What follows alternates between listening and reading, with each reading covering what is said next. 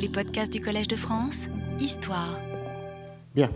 bonjour, on peut peut-être commencer. Aujourd'hui, j'aimerais aborder le troisième volet de cette enquête dont le point de départ pourrait être formulé comme euh, en forme de question euh, comment faire une pièce de théâtre à partir de l'histoire de Don Quichotte. Et vous vous souvenez qu'à cette question ont répondu en 1613 euh, Fletcher et Shakespeare dans une pièce euh, perdue, et qui est sûrement la plus connue, sans doute parce qu'elle est perdue et crée un, mystère euh, quant à son contenu, aussi même son attribution, qui est ce Cardenio représenté deux fois à la cour d'Angleterre en 1613. Et puis, une seconde réponse à cette question, comment faire une pièce de théâtre avec l'histoire écrite par Cervantes nous l'avons rencontrée dans une pièce qui, elle, existe, puisqu'elle a été publiée en 1618, la Commedia de Guillaume de Castro, Don Quixote et Mancha. Et aujourd'hui, euh, je voudrais aborder un troisième volet qui nous ramène à, euh, à Paris, puisqu'il s'agit ici de la première adaptation théâtrale à partir euh, du Quichotte, et qui est une pièce dont le titre est Les Folies de Cardenio c'est une pièce qui a été représentée euh, en 1628 à l'hôtel de Bourgogne et qui euh, est due à un, auteur dont on ne sait presque rien. J'ai écrit son nom au tableau, il n'a pas pu écrire son prénom parce qu'il est inconnu. Et euh, cet auteur est Pichou. la pièce représentée en 1628 à l'hôtel de Bourgogne, dans la troupe qui est concurrente de celle des comédiens du Marais, a été publié en 1629 par le libraire parisien François Targa, qui avait reçu euh, un privilège de six années pour la publication de cette œuvre, euh, dans un volume qui est d'ailleurs un volume qui ne comprend pas seulement les folies de Cardenio, mais aussi six poèmes de Pichou sous le titre Autres œuvres poétiques du sieur Pichou.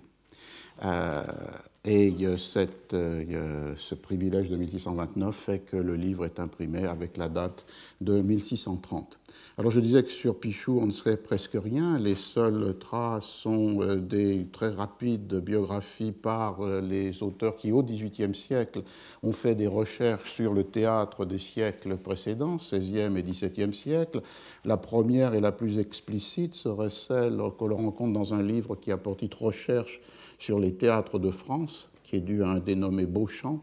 et qui a été euh, euh, publié euh, en 1735. Et l'on y trouve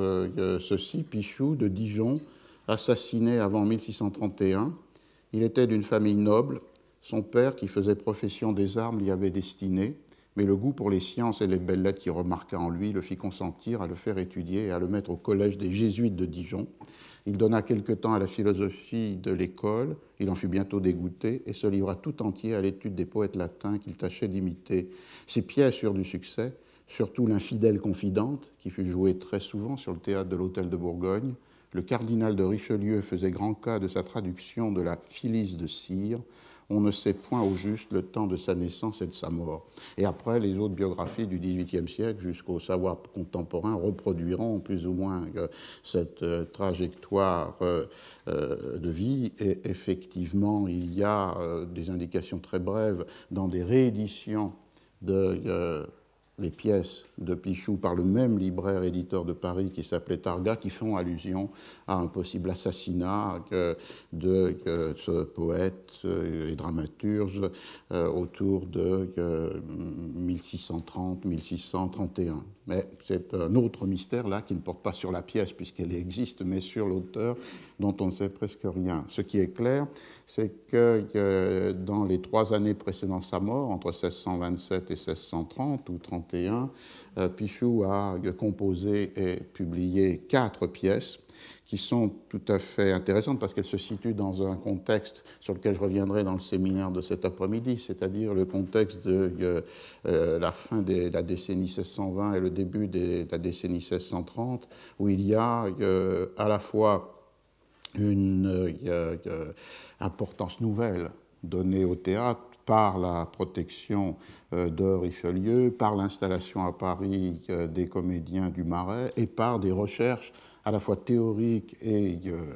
dramatique ou dramaturgique sur une nouvelle définition euh, des genres théâtraux. Alors Pichot, lui, l'intérêt des quatre pièces, c'est que toutes sont fondées sur euh, des textes narratifs qui sont adaptés pour le théâtre. Euh, les aventures de Rossi-Léon est une pièce qui est fondée sur des passages de l'Astrée.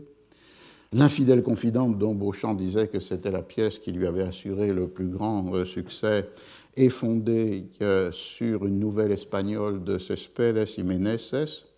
à travers la traduite par euh, Lancelot, mais dont on, peut penser que Pichot avait lu l'original euh, castillan à cause de certains détails textuels qui ne se retrouvent pas dans la traduction de Lancelot. Et la Phyllis de Cire, qui s'écrit de cette manière,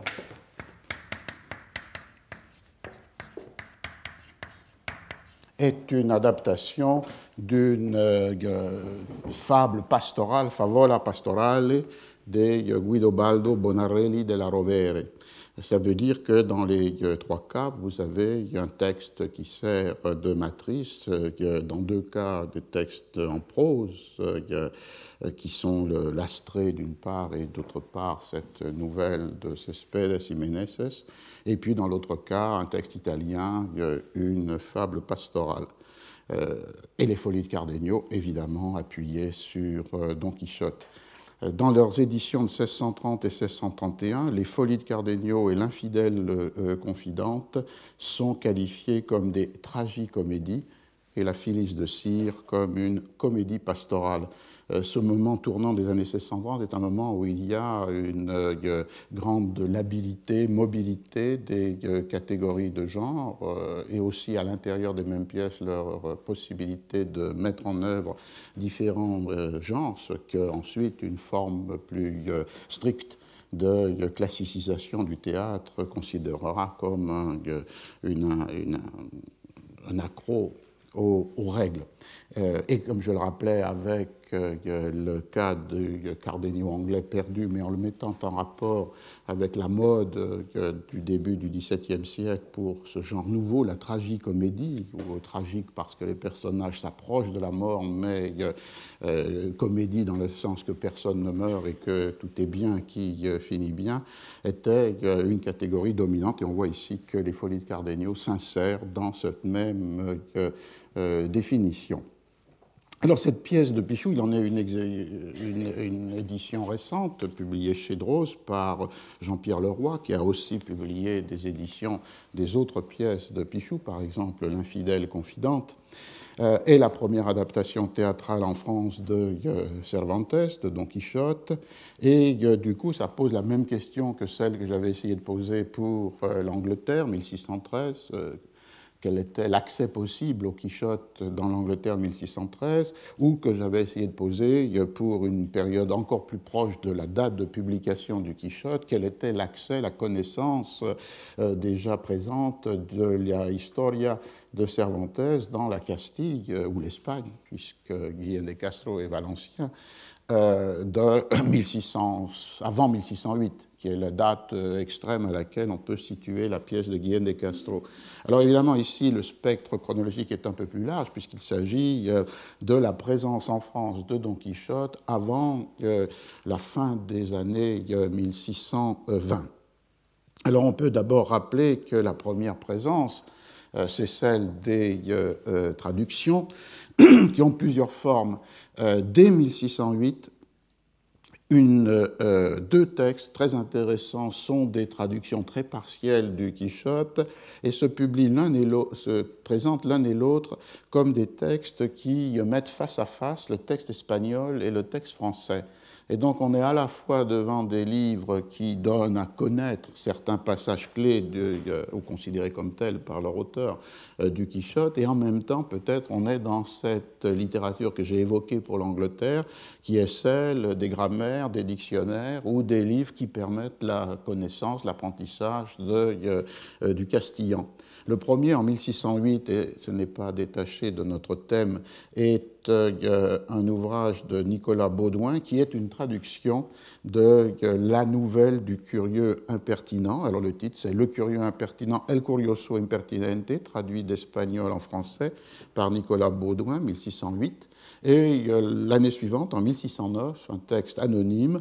reprend le même principe, mais pour un autre passage du euh, Quichotte, avec pour titre, alors là on commence par l'espagnol, Homicidio de la fidelidad y la defensa del honor, le meurtre de la fidélité et la défense de l'honneur, où est racontée la triste et pitoyable aventure du berger Philidon et les raisons de la belle et chaste Marcel accusée de sa mort, avec un discours de Don Quichotte de l'excellence des armes sur les lettres c'est-à-dire un texte bilingue qui reprend les chapitres 12-13 du Quichotte où est racontée effectivement l'histoire des amours tragiques entre le berger Chrysostome, qui a été rebaptisé ici euh, pour faire plus pastoral en Philidon, et euh, euh, Marcel. Mais c'est en même temps un texte qui est une sorte de miscellanée servantin, puisque à cette histoire,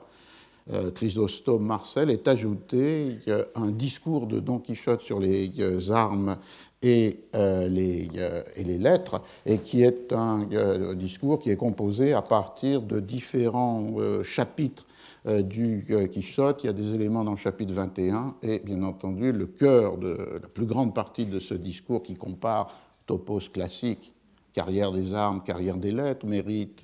de, des arts guerriers, mérite des, lettres. Ce sont les chapitres 37 et 38 dans la première partie du Quichotte. On a donc une première connaissance très fragmentée et, comme vous le voyez, qui a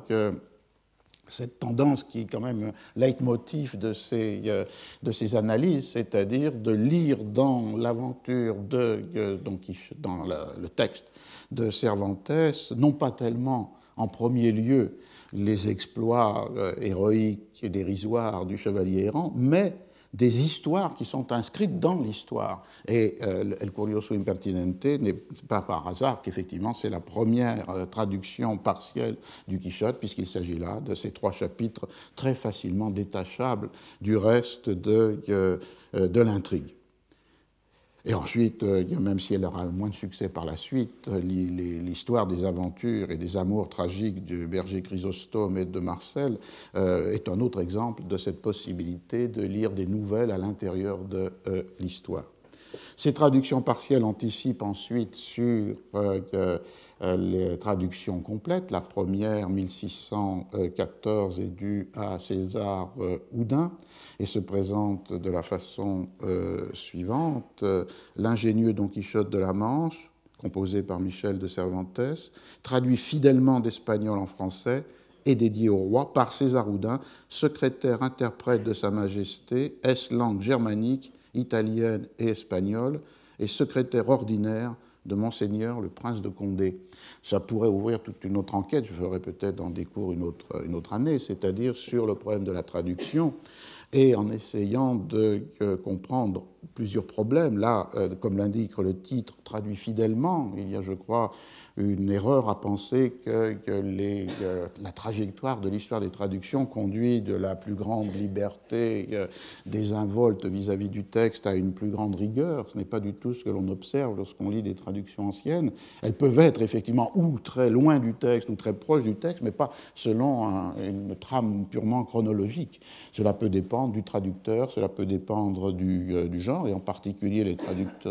traductions du Quichotte aussi bien celle de Shelton 1612 en Angleterre que celle de Houdin 1614 en France, sont fidèles au sens qu'elles n'interpolent pas euh, des passages qui ne seraient pas dans le texte original, qu'elles ne opèrent aucune suppression et qu'elles restent avec les ressources lexicales disponibles euh, au plus près euh, du texte. Et d'autre part, ce qui est intéressant, c'est l'identité des traducteurs, puisqu'on le voit qu'ici, pour le cas de Houdin, il est à la fois secrétaire et interprète, secrétaire de Condé, du prince de Condé, en même temps euh, euh, interprète pour le roi des trois langues, allemand, italien et euh, espagnol. La seconde partie du Quichotte sera traduite quatre années plus tard, en 1618, par François de Rosset, avec comme titre seconde partie de l'histoire de l'ingénieux et redoutable chevalier Don Quichotte de la Manche, composée en espagnol, traduite fidèlement en notre langue par François de Rosset, qui lui est plutôt un traducteur professionnel de littérature. Avec, César, Houdin, il s'était partagé euh, en 1615 les traductions des nouvelles exemplaires de Cervantes. En 1618, Rosset est l'un des un des auteurs de l'une des deux traductions des épreuves et travaux de Persillès et Sirismunda, qui est le dernier euh, roman, et là le mot est correct, puisqu'il s'agit d'une imitation des romans hellénistiques de euh, Cervantes. On voit donc qu'on a cette chronologie 1614-1618, intéressante à rapporter à la chronologie de l'écriture des œuvres, 1605-1615, enfin de la première édition des œuvres, 1605-1615, ou même de la chronologie anglaise, puisque la traduction de la première partie du Quichotte précède la française, 1612, Shelton, mais la traduction de la seconde partie suit la française, 1620, euh, Shelton. Je crois qu'on peut toujours, au moins dans des analyses qui veulent restituer des chronologies euh, précises, euh, tenir compte de ces de ces écarts. Ces traductions, première partie, deuxième partie, sont fréquemment rééditées, surtout la première, 1616, 1620, 1625. Et ces trois rééditions, d'ailleurs, sont intéressantes dans leur, euh, dans leur texte, euh, puisqu'elles euh, elles indiquent pratiquement au titre une sorte de registre de lecture du texte. Les, rééditions de la première partie de 1616, 20 et 25 ont pour titre Le valeureux Don Quichotte de la Manche ou l'histoire des grands exploits d'armes, fidèles amours et aventures étranges œuvre non moins utile que de plaisantes et délectables lectures. On y retrouve tous les lieux communs de ces présentations publicitaires des textes, à la fois le plaisir et l'utilité, qu'on trouve très souvent dans les textes des privilèges. Et puis ces trois registres, les exploits d'armes, les fidèles amours, les aventures euh, étranges, comme s'il y avait là presque une, forme de euh, topique pour lieu commun, exploit, amour, aventure, qui permet de peut-être distribuer certains passages du Quichotte en fonction de certaines de ces rubriques. La traduction de la seconde partie, donc de 1618, a été rééditée en 1622, et en 1625, on a pour la première fois dans une même édition la première et la seconde partie.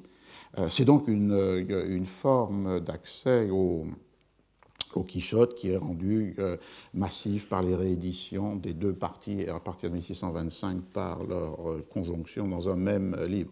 Il ne faut pas oublier non plus, comme en Angleterre, qu'un certain nombre de lecteurs pouvaient avoir eu accès euh,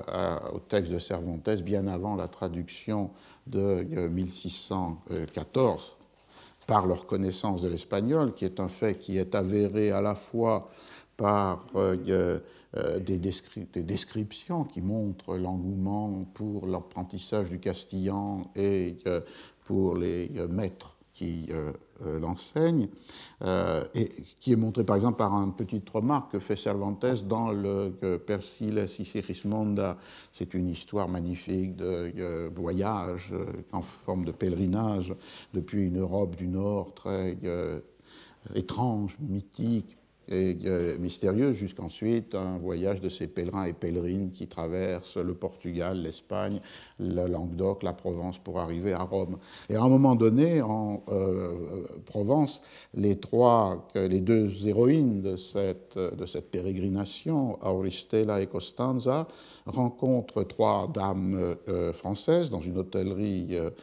provençale et ces trois dames, je cite le texte de Cervantes, leur adressèrent la parole, leur demandant qui elles étaient en castillan, car elles avaient reconnu des Espagnols en ces pèlerins. Or, en France, ajoute Cervantes, il n'est homme ni femme qui laisse d'apprendre la langue castillane. Y en Francia, ni varón ni mujer deja de aprender la lengua castellana. C'est évidemment une très grande exagération, mais qui correspond au succès des maîtres d'espagnol et qui correspond aussi au contenu d'un certain nombre de bibliothèques privées, en particulier parmi euh, les élites urbaines, où l'on rencontre tout à fait fréquemment des textes en euh, castillan. Donc, accès au Don Quichotte par les traductions, d'abord partielles, puis des deux parties, puis ensuite euh, réunies. Accès au Don Quichotte par la connaissance de l'espagnol comme langue euh, fondamentale dans le début du XVIIe siècle. Et comme je l'avais peut-être dit une fois, une des raisons est aussi l'attraction pour l'espagnol qui passe pour la langue euh, parfaite dans la mesure où ce qui s'écrit se prononce et ce qui se prononce s'écrit. Ce qui était ce qu'affirmait Nebrija, le grammairien, en 1492, mais qui était la grande obsession finalement de, des interrogations sur les langues au XVIe et au début du XVIIe siècle, c'est-à-dire cette euh, discordance dans de très nombreuses langues entre les graphies des mots, avec des lettres jamais prononcées, et d'autre part euh, l'énonciation orale de, la langue, et les réformes de l'orthographe qui obsèdent aussi bien des auteurs anglais que des auteurs français, soit des grammairiens, soit des poètes. Par exemple, Ronsard et les poètes de la Pléiade sont très préoccupés de cette question de la réforme de l'orthographe. Et leur, obsession fondamentale n'est pas tellement une unification des graphies, elle est d'arriver au plus près d'une relation entre l'énoncé oral et euh, la euh, graphie. Ce qui explique pourquoi, dans certains cas, comme la réforme des, euh, propositions de, Ronsard et de la Pléiade, euh, on veut supprimer les lettres inutiles, on veut réduire le nombre des euh, lettres de l'alphabet, on veut introduire dans la langue des indices d'oralité qui permettent d'ajuster la manière de dire à ce qui est graphiquement inscrit ou bien à l'inverse parfois euh, comme sujet euh, de moquerie ou de plaisanterie dans cette pièce dont j'ai déjà parlé, Loves les Bourlos, peine d'amour perdu, il y a un pédant qui s'appelle Holoferne et qui est ridicule parce qu'il prononce l'anglais comme si c'était du latin, c'est-à-dire en prononçant toutes les lettres des, euh, mots, et ce qui crée évidemment un effet tout à fait comique. Mais on voit très bien que l'obsession autour de la langue au XVIe siècle, elle est liée à cette idée de l'adéquation perdue entre ce qui s'énonce et ce qui s'écrit. Et l'espagnol est donné par euh, Nebrija et les Espagnols, mais aussi perçu par les étrangers comme une des langues, comme la langue dans laquelle cet écart est le plus euh, mince possible. C'est aussi une raison d'attraction pour l'espagnol, en dehors du fait d'une langue de communication diplomatique, d'une langue de la littérature peut-être la plus puissante et la plus imitée euh, entre 1550 et 1630, mais aussi comme euh, en termes de réflexion grammaticale, comme la langue euh, la plus adéquate à ce modèle où il n'y a pas de reste, il n'y a pas d'écart entre ce qui est écrit et ce qui se dit. Et puis une troisième forme d'accès au Quichotte, comme en Espagne, était le fait qu'en France aussi, les personnages du Quichotte sont sortis des pages du, du livre et sont présents sous des formes euh, de masques ou de déguisements, soit dans des ballets de cour, dès le 3 février 1614, c'est-à-dire même avant la publication de la traduction de César Houdin, est dansé au Louvre un ballet de Don Quichotte, et en 1620, dans ce même Louvre, en présence du roi, dans un ballet qui s'appelle Les chercheurs de midi à 14 heures, il y a la présence de euh, Don Quichotte et dans une mascarade dont la date est un peu incertaine, euh, elle pourrait être euh, du début des années 1620, que Jean Canavaggio, dans son livre Don Quichotte du livre au mythe, a tendance à pousser un peu plus tardivement la, euh, la date, peut-être après 1630, mais peu importe, c'est un ballet qui a pour titre L'entrée en France de Don Quichotte de la Manche, et il est intéressant parce que, d'une part, il représente Don Quichotte dans cette mascarade comme le dernier des chevaliers errants. Et vous vous souvenez que c'est un des thèmes que j'avais voulu développer lorsqu'on essaye de commenter ces euh, euh, costumes euh, excessivement aristocratiques du Don Quichotte des tournois et des, et des joutes. Et donc il s'inscrit dans la lignée, comme à la fête de Pausa au Pérou en 1607, dans une lignée les chevaliers de la table ronde, les Amadis, les quatre fils aimants. Donc comme le dernier des, euh, chevaliers de, papier, de la littérature de chevalerie, mais aussi avec euh, le stéréotype qui s'applique dans les pays européens sur l'espagnol, et on l'a vu avec le Don Adriano Armado de Love's Labor Lost, ou avec ce personnage Lazarillo d'une des comédies anglaises, c'est-à-dire le, le, bravage sans courage, le poltron, euh, le matamor. Et dans le cas de cette entrée en France de Don Quichotte de la Manche, euh, il y a un défi entre euh, Don Quichotte et un chevalier suédois, et le Don Quichotte de cette entrée s'enfuit avant même tout combat au premier coup de feu qu'il entend. Et donc on voit ici comment la mobilisation de cette figure du euh, bravage, du matamor, du poltron, euh, est un des éléments qui vise politiquement à saper euh, une autorité donnée à la puissance espagnole, et dans un cas comme celui-ci, sans doute comme une des prises de position politiques de tous ceux qui, en France, euh, ceux qu'on appelait les politiques, sont hostiles à toute forme de euh, rapprochement ou d'alliance avec euh, l'Espagne, ce qui avait été un enjeu dès 1614 avec les mariages espagnols, et ensuite encore plus fortement à partir du moment où, en 1618, commence cette guerre dont on ne savait pas qu'elle allait durer 30 ans, mais qui, aussi met en jeu la rivalité entre la France et l'Espagne. Et dans la guerre des libelles, des pamphlets, cette figure ce stéréotype, comme je le disais, en partir du cas anglais, peut-être comme une manière d'apaiser euh, la crainte que produisait euh, la puissance, la force, et en particulier militaire euh, espagnole. Cette figure de l'espagnol poltron et de l'espagnol bravache est une figure très souvent mobilisée, on la trouverait ici. Le résultat de tout cela, c'est-à-dire les traductions la lecture du castillan et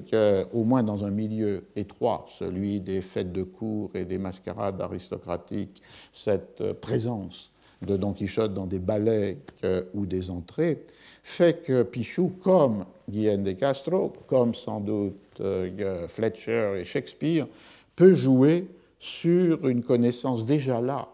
euh, de l'histoire et peut donc multiplier dans ses folies de Cardenio, comme le faisait Guillaume de Castro, des allusions qui sont des incitations aux spectateurs anciennement lecteurs de euh, faire venir à sa mémoire euh, des images, des souvenirs euh, de sa lecture. Et évidemment, euh, euh, l'épisode des moulins à vent est là aussi euh, le plus immédiatement convoqué. L'acte 3 des Folies de Cardenio, Don Quichotte se désigne comme, je cite, celui qui, malgré l'art des enchanteurs malins, dompte des rodomons transformés en moulins. Et donc, évidemment, la, référence tout à fait fameuse, on a vu que c'était sans doute une des premières types une des premières références faites au Quichotte dans des pièces en Angleterre dès 1608 ou 1609. Euh, c'est le combat contre les moulins à vent. Et vous vous souvenez peut-être, je l'avais montré plus clairement dans le séminaire, que euh, l'édition de 1620 de la traduction française de la seconde partie du Quichotte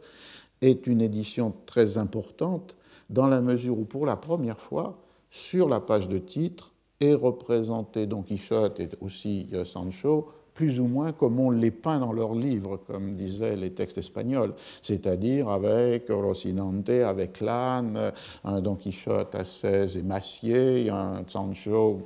plus rond. Donc c'est la première représentation qui essaye d'être proche des descriptions telles que Cervantes les donne, alors que les iconographies préalables ou parallèles s'en étaient totalement écartées, soit parce que, comme dans des éditions de 1605, en Lisbonne ou à Valence, on réutilisait un bois gravé qui était celui utilisé pour un roman de chevalerie, donc euh, ce motif très euh,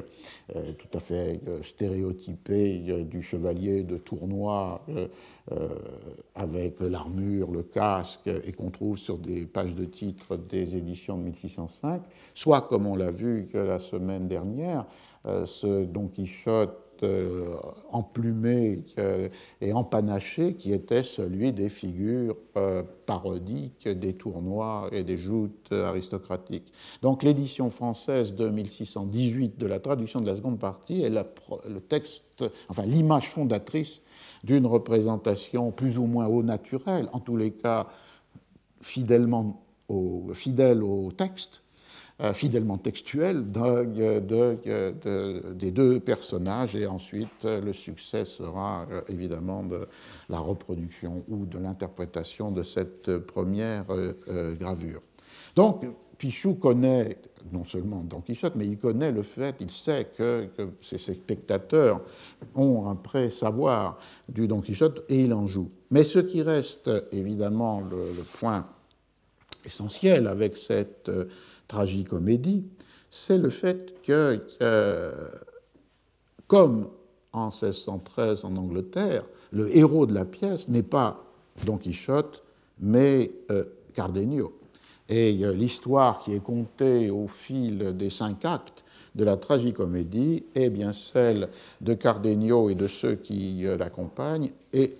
marginalement celle de Don Quichotte. Don Quichotte n'apparaît dans cette pièce qu'au cinquième acte, à la cinquième scène du euh, troisième acte. Ce qui veut dire que les deux premiers actes sont entièrement consacrés à l'intrigue noué par la trahison de Fernand, qui est le Fernando euh, de euh, Cervantes, euh, le Marquès de Guillaume de Castro, qui, vous vous souvenez, après avoir séduit la fille d'un paysan riche, Dorothée, s'en est éloigné,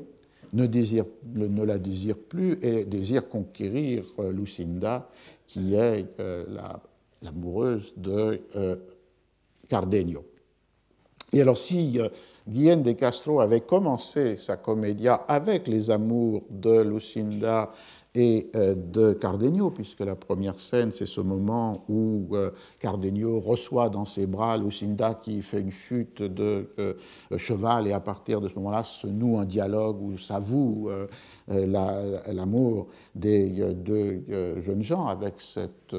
obstacle que lui a mis Guillaume de Castro et qui n'était pas chez Cervantes, c'est-à-dire la déséquilibre des conditions, puisque Cardenio est fils de paysan, du moins apparemment.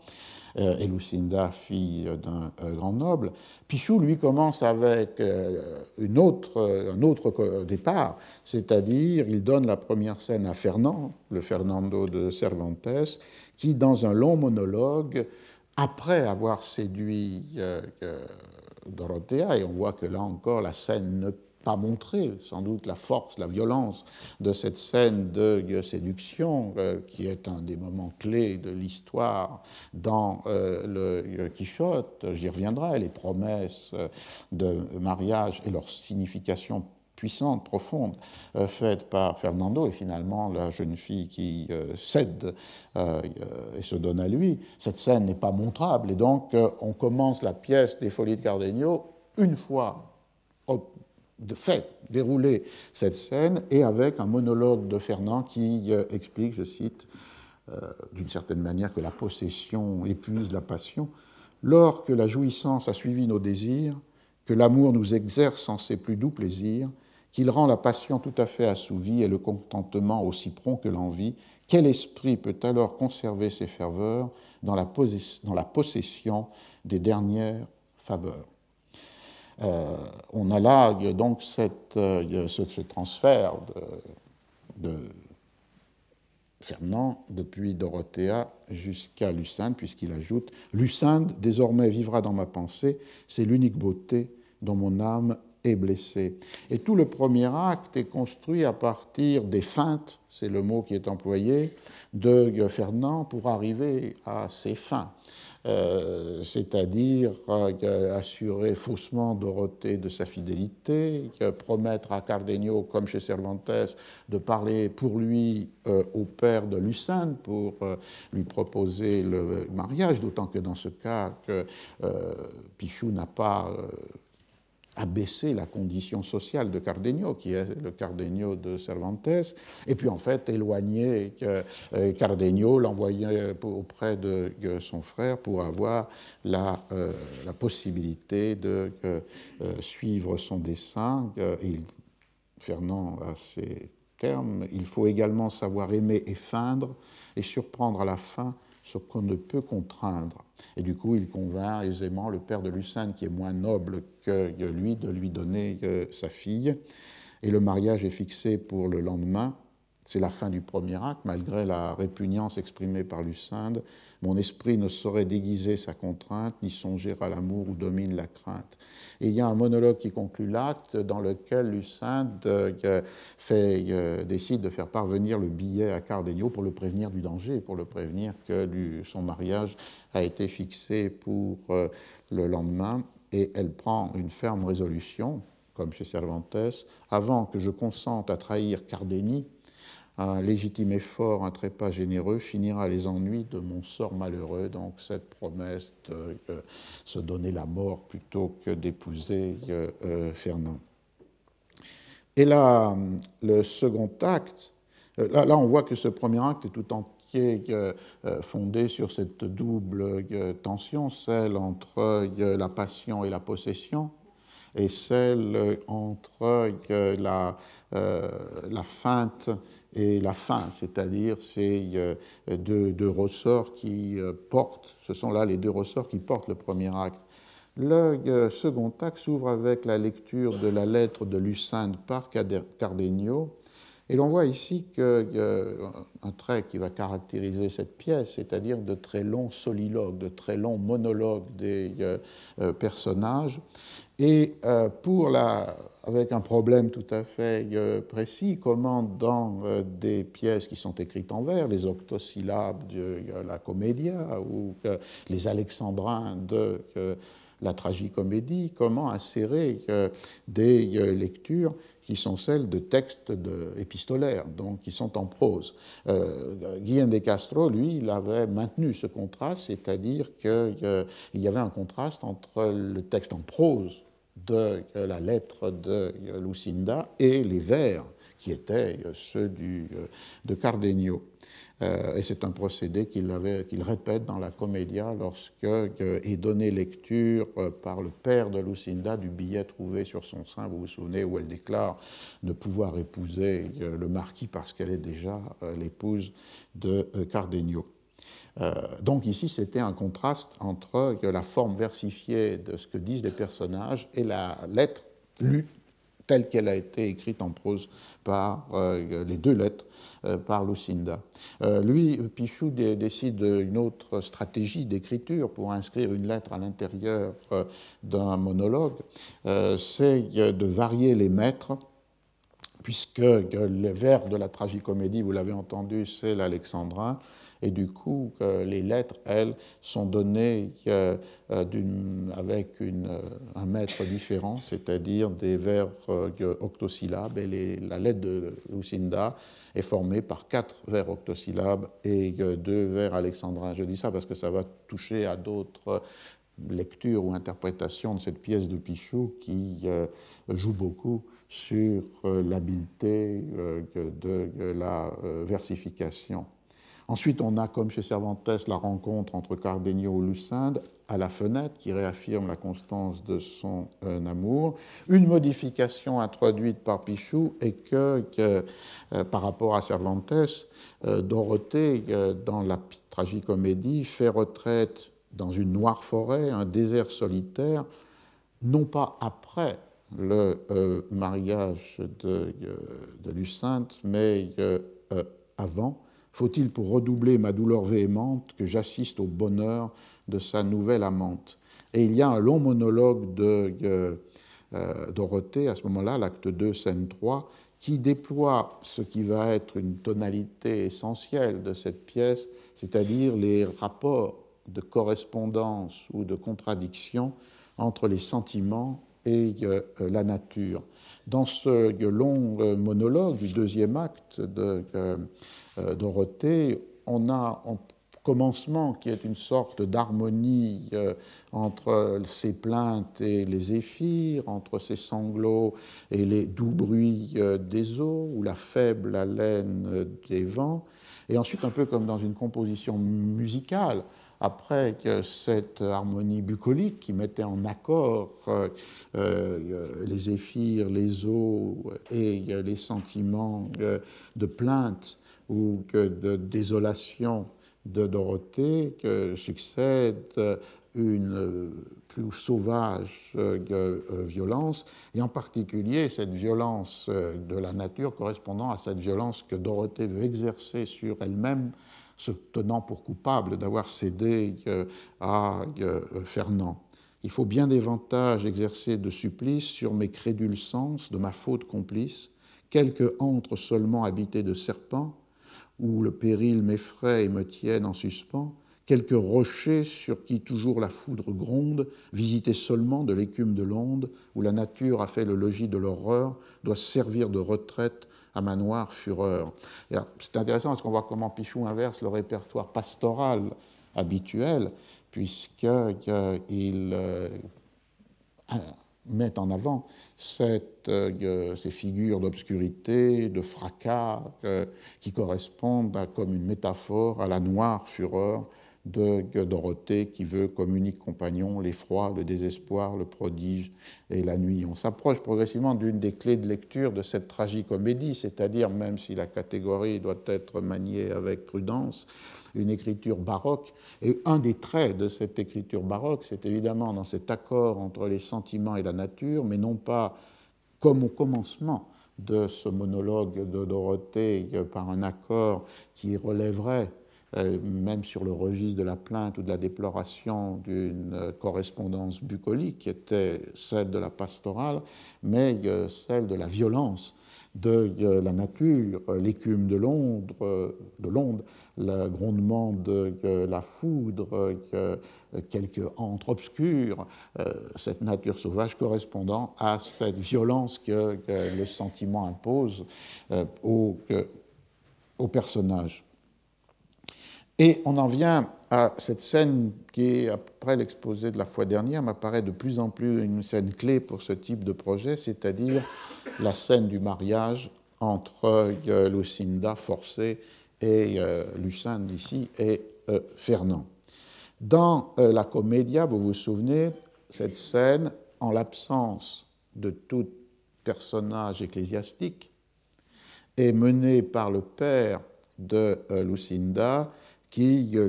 l'oblige à donner sa main à Fernando. Mais évidemment, il n'y a, c'est-à-dire au, euh, marquis.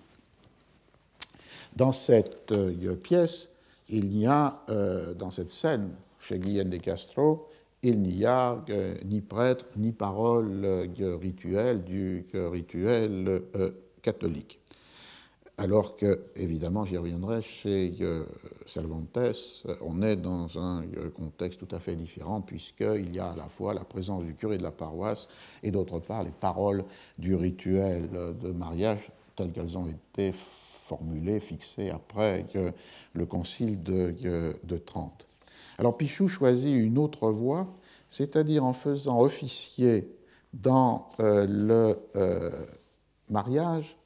un personnage qui n'est ni un prêtre euh, catholique, ni une absence d'autorité religieuse, et qu'il nomme le sacrificateur.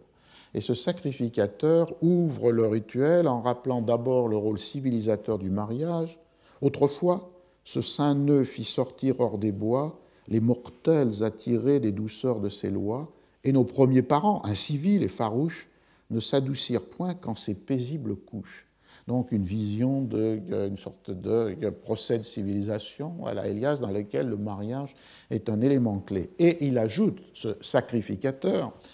euh, un mot qui résonne à l'antique, que cette, euh, ce mariage doit toujours euh, supposer le consentement. Mais il faut que l'amour, avec pareils accords, unisse également les esprits et les corps, et que la volonté ne soit jamais contrainte au libre mouvement d'une action si sainte. Le saint mariage, on le voit, est ainsi à la fois détaché de toute référence au rituel euh, chrétien, qui n'est ni fondateur ni nécessaire, et il est aussi euh, opposé à la volonté toute puissante des pères choisissant les époux pour leurs filles. L'interprétation de cette curieuse figure du sacrificateur et de ce discours, qui pour une part est un discours tout à fait attendu ou ordinaire, cette idée de la défense du libre consentement des filles est un thème que Molière a développé à satiété dans euh, les comédies. Ce qui est plus original, c'est évidemment l'idée de ce saint nœud, mais détaché de euh, la référence chrétienne,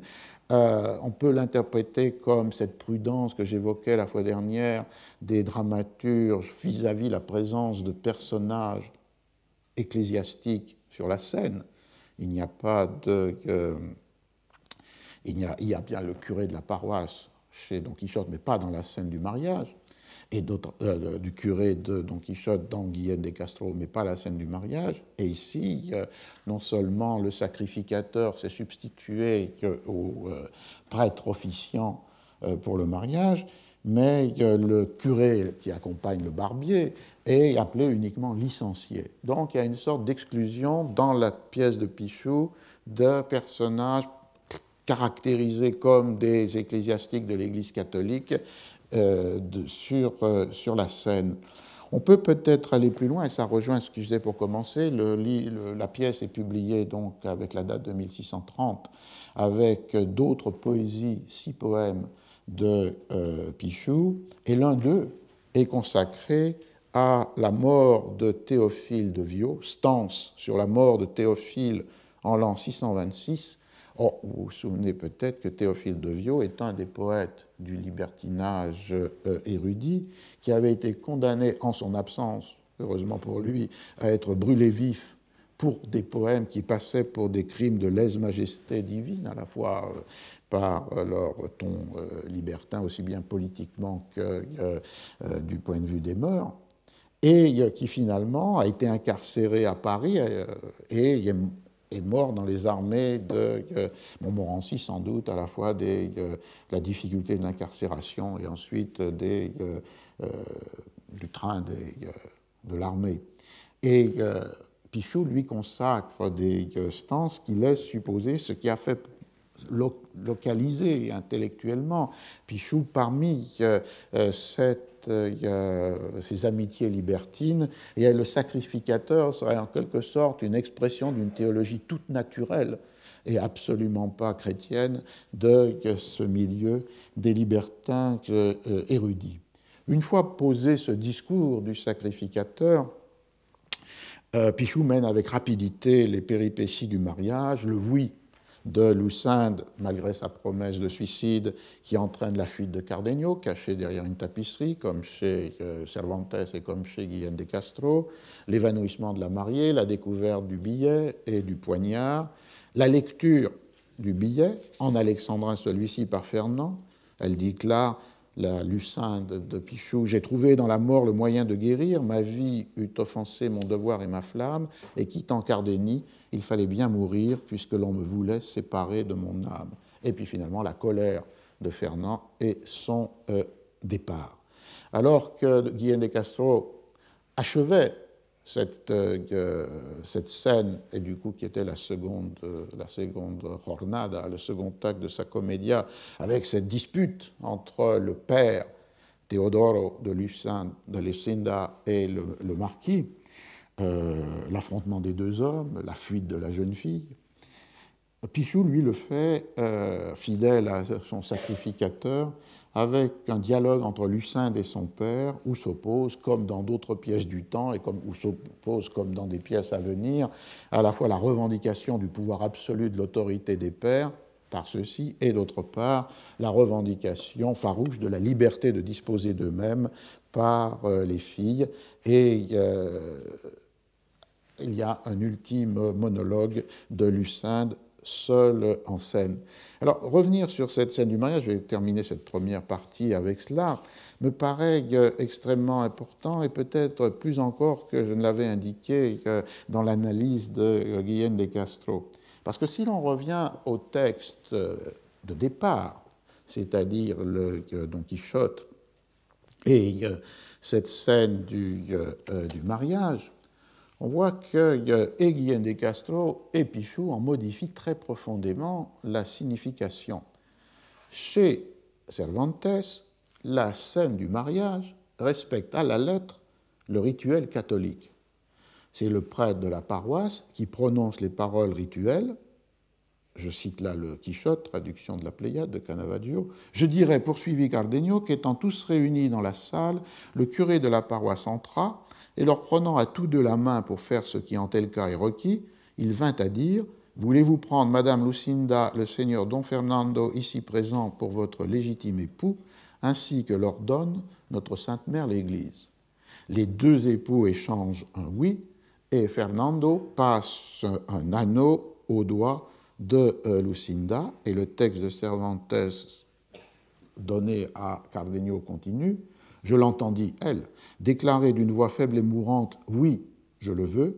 Don Fernando répondit de même, et tandis qu'il lui passait l'anneau, ils se trouvèrent unis d'un indissoluble nœud. Dans le texte euh, espagnol, y dándole el anillo quedaron indissoluble nudo ligados. Alors il y a un problème avec dissoluble, mais qui peut être soit une faute typographique qui s'est répétée d'édition en édition, ou bien qui peut être que le fait que dissoluble indiquait en fait indissoluble en opposition avec soluble. C'est la note de l'édition de, Francisco Rico qui euh, donne ces deux interprétations possibles. Mais néanmoins, ce qui est très clair ici, on est devant un rituel parfaitement démarqué par l'écriture de, euh, Cervantes. La présence du prêtre, la demande de euh, l'échange des paroles, les oui échangés et l'anneau passé au doigt de la mariée. Il y a donc bien là un euh, mariage qui est célébré en pleine conformité avec le rituel de l'Église. Et c'est là le ressort dramatique fondamental de Quichotte, parce que ce mariage, il est opéré entre deux individus qui se considèrent déjà comme mariés, et à partir d'une autre logique, qui n'est pas la logique euh, post-concile de Trente du mariage supposant la parole du prêtre, les formules rituelles et les témoins, mais qui était la définition du mariage tout entière liée à l'échange de paroles entre l'époux et l'épouse, en l'absence de tout prêtre et en l'absence de tout témoin. C'est-à-dire que la promesse de futur, la promesse de mariage fait mariage. Et la preuve, c'est qu'en Italie ou en Espagne, il y a de nombreux procès devant les tribunaux ecclésiastiques contre des euh, ouverts par des jeunes filles considérées, se considérant comme épouses et mariées avec un jeune homme qui leur a fait cette promesse, cet engagement de parole, et qui ne l'a pas euh, tenu, et donc le cas est recevable. Et c'est exactement ce qui euh, se passe dans le Quichotte. Si on revient à la, à la scène de la séduction de, de Dorothea par Fernando, ce qui est la clé de cette scène, c'est que les paroles de Fernando sont des paroles en forme de promesse de futur et font l'union. Je cite, Avec les mots les plus efficaces et les serments les plus extraordinaires, il me donna, c'est Dorothea qui parle, sa parole d'être euh, mon mari. Me dio la palabra de ser mi marido. Don Fernando de Rechef réitéra et confirma ses serments. Il ajouta de nouveaux saints à ceux qu'il avait pris à témoin. Il s'adressa à lui-même mille malédictions à venir si jamais il ne tenait pas sa euh, promesse. Et euh, la, preuve que euh, cette promesse ou ces paroles font l'union est qu'au moment de quitter Dorothée, Dorothea, il lui passe un anneau au doigt. C'est-à-dire que finalement, cette définition traditionnelle pré-tridentine du mariage par échange des euh, euh, paroles euh, de l'époux et de l'épouse reste ce qui est omniprésent ici dans cette scène, explique avec d'autres motifs, mais explique pourquoi Dorothea peut céder à Cardenio, et la scène, elle la termine en disant Pour me confirmer plus encore sa parole, il ôta de son doigt riche anneau et le passa au mien. Et on voit un peu plus loin que pour Dorothea, le mariage entre Cardenio et, pardon, Fernando et Lucinda est un second mariage. elle considère qu'il y a là un second mariage par rapport au premier mariage qui est celui qui était lié à cet échange de euh, paroles. Et du coup, comme le euh, mariage, c'est le second mariage, celui de, Fernando et de Lucinda, s'est terminé par d'abord la fuite de Fernando, puis ensuite le départ de Lucinda, et donc n'a pas été consommé, elle y voit une raison possible pour un empêchement qui pourrait le faire annuler. Je cite ce passage, car, me sembla-t-il, toute issue n'était pas entièrement fermée à mon remède, puisque les deux époux n'ont pas consommé charnellement leur euh, union. J'en venais à croire que le ciel pourrait bien avoir mis cet empêchement, impedimento, au second mariage, pour faire connaître à cet homme ses devoirs vis-à-vis -vis du premier, et le faire ressouvenir qu'il était chrétien et qu'il était plus tenu par sa conscience que par le respect humain. On voit donc qu'il y a le mot qui est le mot de la théologie euh, du, mariage, impedimento, les empêchements de mariage, et ici la non-consommation. Le fait que, ce qui doit ramener Fernando à Dorothea, c'est le fait qu'il était chrétien, c'est-à-dire dans cette logique-là que la promesse fait acte et que, l'union matrimoniale est scellée dès le moment où cette parole d'engagement a été euh, donnée. Et c'est la même raison qui fait que Lucinda, dans le billet que l'on n'a pas dans son texte chez Cervantes, mais c'est Dorothea qui, racontant la scène du mariage, dit son contenu. Elle est allée dans la ville où euh, l'union entre Fernando et euh, Lucinda euh, avait été faite. Elle a interrogé des habitants de la ville et l'un d'eux lui a dit qu'après le oui, après s'être évanoui, après que Fernando a, essayé de lui donner de l'air en dégrafant euh, son, vêtement. Euh, on a trouvé sur le sein de Lucinda un billet. Et que disait ce billet? Où elle disait et déclarait ne pouvoir être l'épouse de Don Fernando parce qu'elle l'était déjà de Cardenio, c'est-à-dire, au sens littéral, elle avait euh, reçu ou donné et donné promesse qui valait acte matrimonial à Cardenio. Et on voit la complexité de, cette intrigue dans euh, l'histoire de euh, Cervantes, puisqu'il y a là une contradiction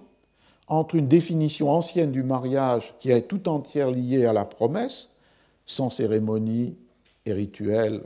d'église, sans présence ecclésiastique, sans témoin ou accord des pères,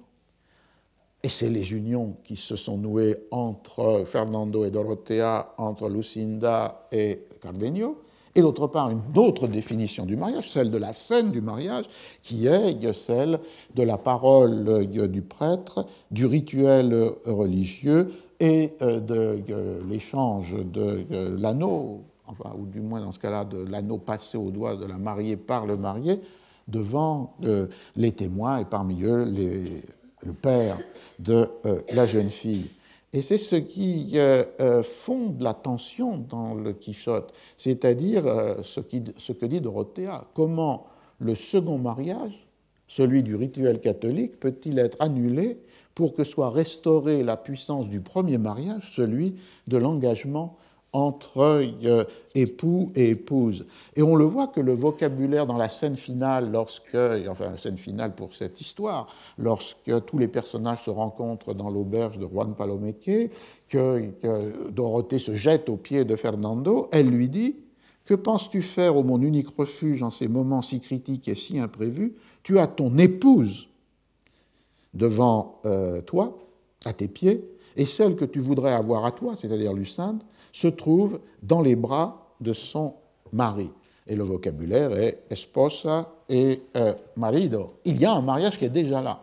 Et donc euh, la, la, logique, évidemment, implique que pour que soient restaurés les amours de, euh, des couples tels qu'ils s'étaient formés dans les promesses de mariage, l'une très puissante et sincère, Lucinda Cardenio, l'autre peut-être plus directement liée au désir charnel, Fernando euh, Dorothea,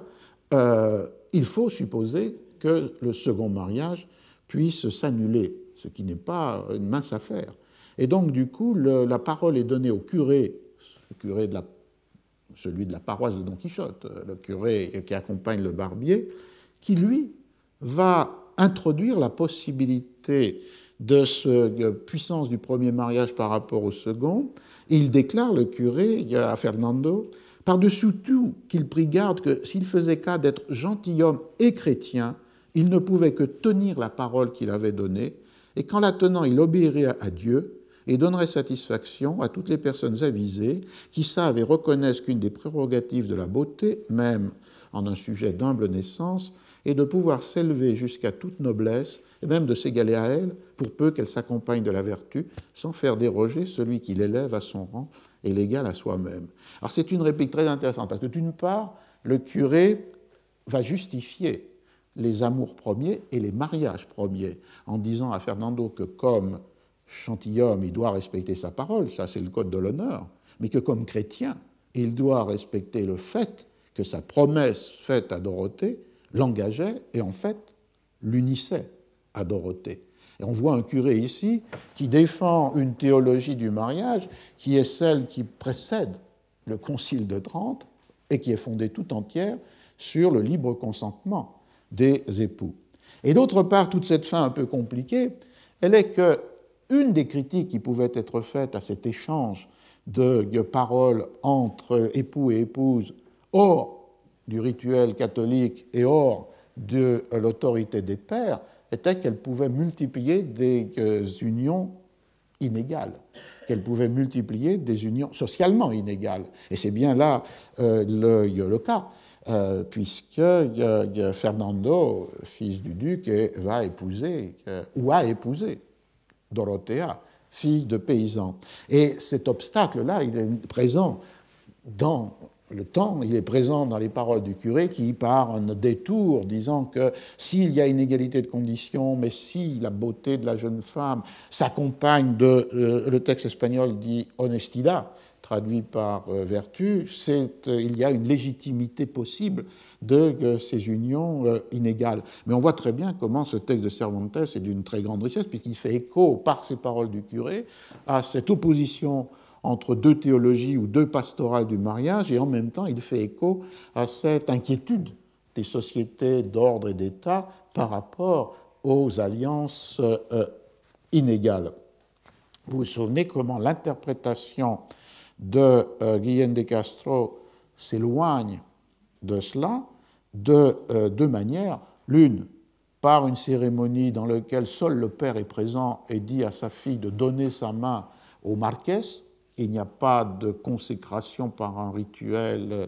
Retrouvez tous les podcasts du Collège de France sur www.collège-de-france.fr.